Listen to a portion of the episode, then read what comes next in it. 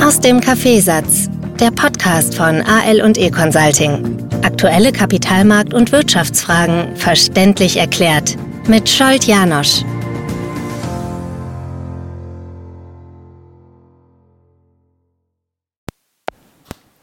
Gestern habe ich ja angekündigt, dass es ähm, eher eine ja, langweilige Woche wird und deswegen suche ich andere Themen, die ich auf jeden Fall einbauen werde.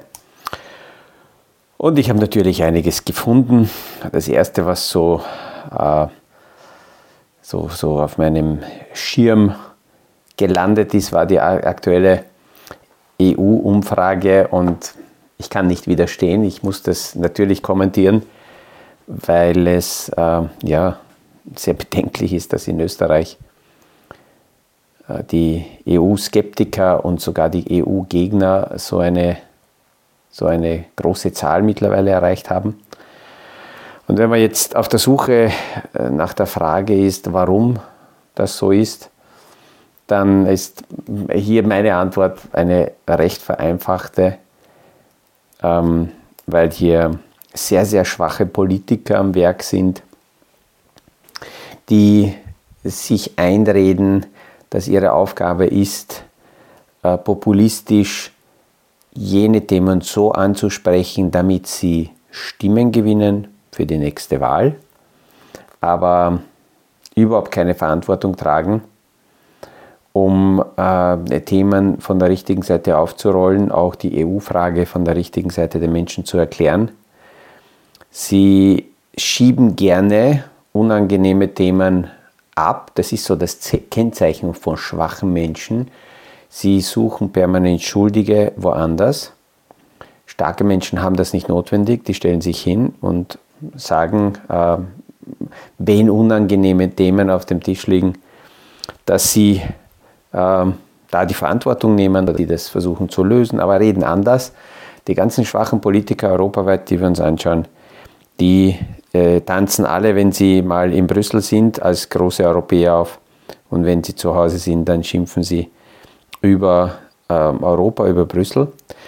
Ja, und so braucht man sich dann nicht zu wundern, dass permanent äh, nur einseitige, negativ hergeredete Themen präsent sind, weil sehr viele von denen wären nicht so negativ, wenn die nicht durch die Populisten verstärkt werden würden. Ja, und dann kommt so ein Ergebnis raus. Ich hoffe, dass, ähm, dass, dass es irgendwie gelingt, ähm, über alle Kanäle, die wir so äh, zur Verfügung haben, auf jeden Fall ähm, ja, die Stimmung in eine andere Richtung zu lenken, weil wir nächstes Jahr Europawahlen haben und das ist ganz eine wesentliche Wahl. Bevor ich darauf eingehe, was ich für heute vorbereitet habe, nämlich im Zusammenhang mit Immobilien, und Immobilieninvestments. Ähm, kurz aktuelle Zahlen, die jetzt diese Woche rauskommen. Erstens, ähm, äh, also diese Woche kommen überwiegend Zahlen im Zusammenhang mit dem amerikanischen Arbeitsmarkt raus. Die erste Zahl waren die sogenannten JOLTS. Die äh, JOLTS sind jene Arbeitsplätze, die frei sind, nicht besetzt werden können hier ist erwartet worden, dass es 9,3 Millionen Arbeitsplätze gibt, die man derzeit nicht besetzen kann. Es sind aber im Endeffekt nur 8,7. Das heißt nicht, dass die Arbeitslosigkeit gesunken ist, sondern dass die amerikanische Wirtschaft weniger Arbeitsplätze produziert und zur Verfügung steht. Dann kamen gestern die Zahlen von ADP, das ist ähm, ein, ein, ähm, also ein, ein äh, Abrechnungs- Unternehmen. Und ähm, hier sind statt 130.000 103.000 neue Jobs gemeldet worden. Und am Freitag kommen dann die offiziellen Zahlen raus. Da liegt die Erwartungsbeihaltung bei 180.000, dass 180.000 neue Jobs geschaffen wurden im November. Und man wird sehen, wie viele es wirklich sind. Sind es deutlich weniger Jobs, dann heißt das, dass die Wirtschaft tatsächlich bremst und das wäre grundsätzlich im ersten Moment einmal gut, wenn dann die amerikanische Notenbank ganz sicher keine Zinshebung mehr braucht und die Zinssenkung rückt auch näher. Gestern habe ich eine aktuelle Auswertung in die Hand bekommen, für wann ähm, wird derzeit eine Zinssenkung erwartet.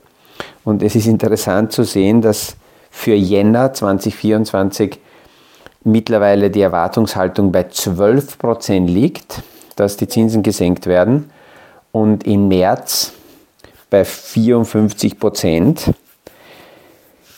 ähm, das, was sich jetzt beginnt festzusetzen an den Märkten, ist so die Aussage eher früher als später. Und damit ist gemeint, dass die Zinssenkungen eher früher kommen könnten, als derzeit die Notenbanken das verkünden. Und nächste Woche wird es deswegen von der Notenbankseite her interessant, weil hier gleich mehrere Notenbanker in die Auslage treten. Am 13. die amerikanische Notenbank Fed, am 14. die EZB und äh, Bank of England. Und dann zwischendurch irgendwann, das weiß ich jetzt nicht genau wann, die japanische Notenbank. Die spielen auch schon einige Zeit äh, mit dem Gedanken, dass sie die ultra lockere Politik nach mehreren Jahrzehnten beenden wollen.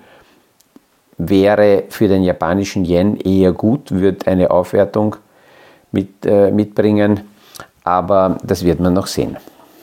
Was ich immer wieder empfehlen kann, ist eine aktuelle Verfilmung der GameStop Story und das ist im Moment deswegen in, wieder mal in aller Munde und taucht in den Medien auf, weil GameStop Zahlen veröffentlicht hat und parallel dazu ist diese äh, Verfilmung, die damals im Jahr 2020 mit den äh, Meme-Aktien, mit GameStop, mit den Reddit-Boards, mit den Hedgefonds da sich abgespielt hat. Alle, die schon damals die Podcasts verfolgt haben, denen kann ich nur äh, empfehlen, sich das anzuschauen, weil man hat die Situation so tagtäglich miterlebt und jetzt gibt es darauf eine Verfilmung. Dieser Film heißt Dummes Geld, Dump Money und läuft in den Kinos.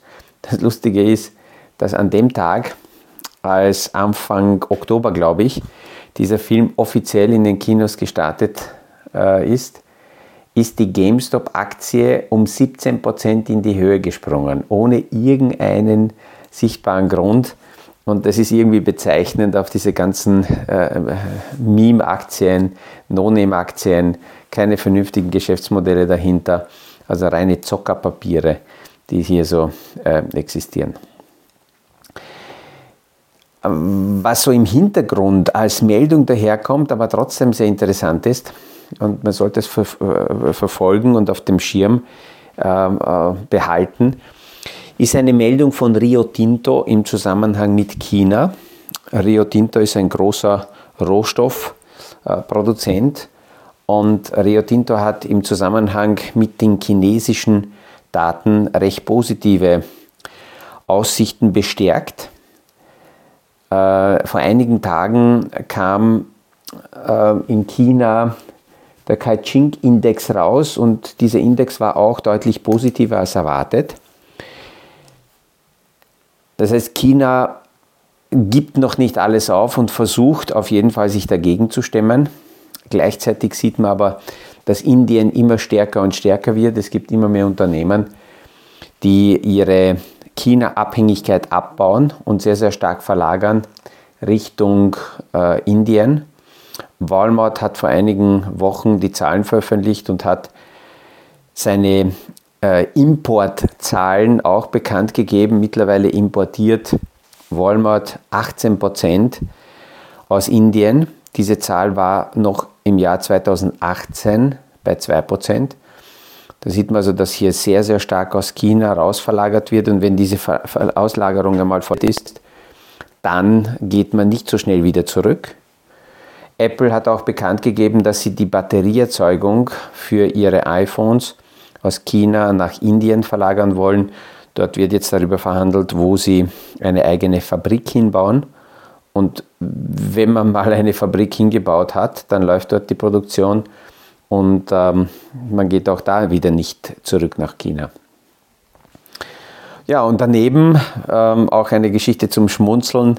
Katie Wood, die super Tech-Investorin. Ähm, Sie war Superstar im Jahr 2020, weil ihr ARC Innovation Fonds sehr stark gestiegen ist. Sie hat ein Interview gegeben und hat gemeint, dass äh, Bitcoin aus ihrer Sicht zumindest auf 600.000 bis eine Million Dollar äh, steigen sollte. Ja, das kann man so einfach stehen lassen und kurz mal schmunzeln. Das, was ich für heute aber eigentlich vorbereitet habe, ist im Zusammenhang mit Immobilien, weil bei, bei den Immobilien so sukzessive langsam sich einiges ändert. Äh, Im Moment ist Signa sehr stark in der Auslage und verzerrt das Bild, weil sehr viele über Signa sprechen, aber über die echten Hintergrundveränderungen bei Immobilieninvestments wird sehr, sehr wenig gesprochen. Es, ähm, äh, wir, wir haben im Immobilienbereich ein technisches Marktversagen. Ich habe darüber schon mal gesprochen. Und dieses technische Marktversagen ist aus sehr vielen unterschiedlichen Problemfeldern zusammengestellt. Fangen wir mal an bei der Frage, wer äh, Immobilien kauft. Und bei Privatinvestoren ist das Bild immer noch sehr, sehr stark ausgeprägt, dass man eine Immobilie kaufen kann, weil da kann eigentlich nichts passieren. Und die meisten sind dann im Stillen auch überzeugt, wenn sie eine Immobilie kaufen, dass sie dann diese Immobilie deutlich, deutlich teurer wieder später verkaufen können, weil es eine massive Wertsteigerung bei den Immobilien gibt. Diese Wertsteigerung, die muss aber von jemandem bezahlt werden. Das heißt, damit dieses Spiel funktioniert, brauche ich auf der anderen Seite die Käufer. Lange, lange Zeit haben A, Kredite nichts gekostet, man hat Kredite leicht bekommen und man muss auch dazu sagen, dass zusätzliche Käufer an den Märkten aufgetaucht sind, die man früher so in dieser Form nicht gehabt hat. Das sind die institutionellen Investoren. Die kaufen Immobilien in vielen Fällen rein nur aus laufenden Renditüberlegungen heraus. Also weil sie Cashflow generieren wollen und ähm, da gibt es eine, eine Studie, die heißt bewusst auch so, die 5% Studie, weil die Immobilien immer wieder untersucht wurden, um aufzuzeigen, um die Frage zu beantworten, gelingt es tatsächlich mit Immobilien laufend konstant einen 5%igen Ertrag zu erwirtschaften. Wenn also eine Immobilie vermietet werden kann, dann ähm, rechnet man aus, wie liegen die Erträge und zwei Faktoren sind hier entscheidend. Erstens, um welchen Preis habe ich die Immobilie gekauft und wie, welchen Ertrag kann ich mit der Immobilie erzielen. Das ist die Zielsetzung von diesen institutionellen Investoren gewesen. Jetzt ist aber so, dass diese Investoren mittlerweile, ah ja, und Kredite haben nichts gekostet, weil die Zinsen sehr stark gefallen sind.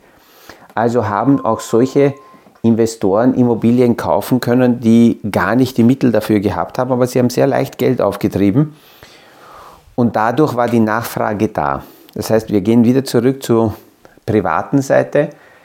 Das Spiel der Privaten ist bestätigt worden, dass sie Immobilien kaufen können, weil die Preise steigen und somit war für sie sehr oft nicht dieser laufende Ertrag wichtig, sondern eher die Wertsteigerung, dass sie da, damit sie dann die Immobilie möglicherweise deutlich teurer wieder verkaufen können. Viele haben aber die Immobilien nicht verkauft. Es hat ihnen genügt zu sehen, dass äh, der Nachbar seine Immobilie teurer verkauft hat und dass in der Gegend Immobilien immer teurer verkauft wurden.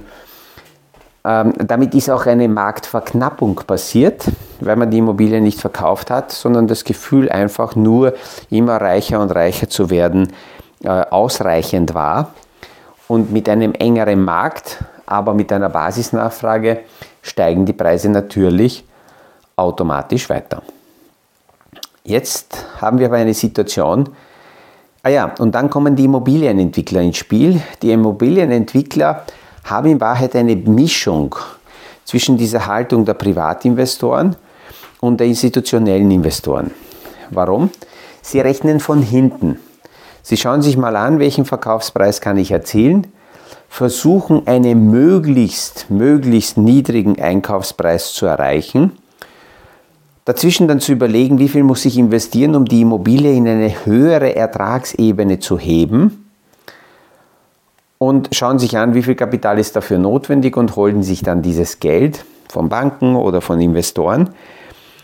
Nur wenn die Verkaufspreise nicht erzielbar sind, weil große institutionelle Investoren ausfallen, die Kleinanleger, die die Immobilien durchaus auch zu höheren Preisen bezahlen würden, die sind ausgefallen, weil mit der aktuellen, seit 2022, August 2022, gilt die KIM-Verordnung.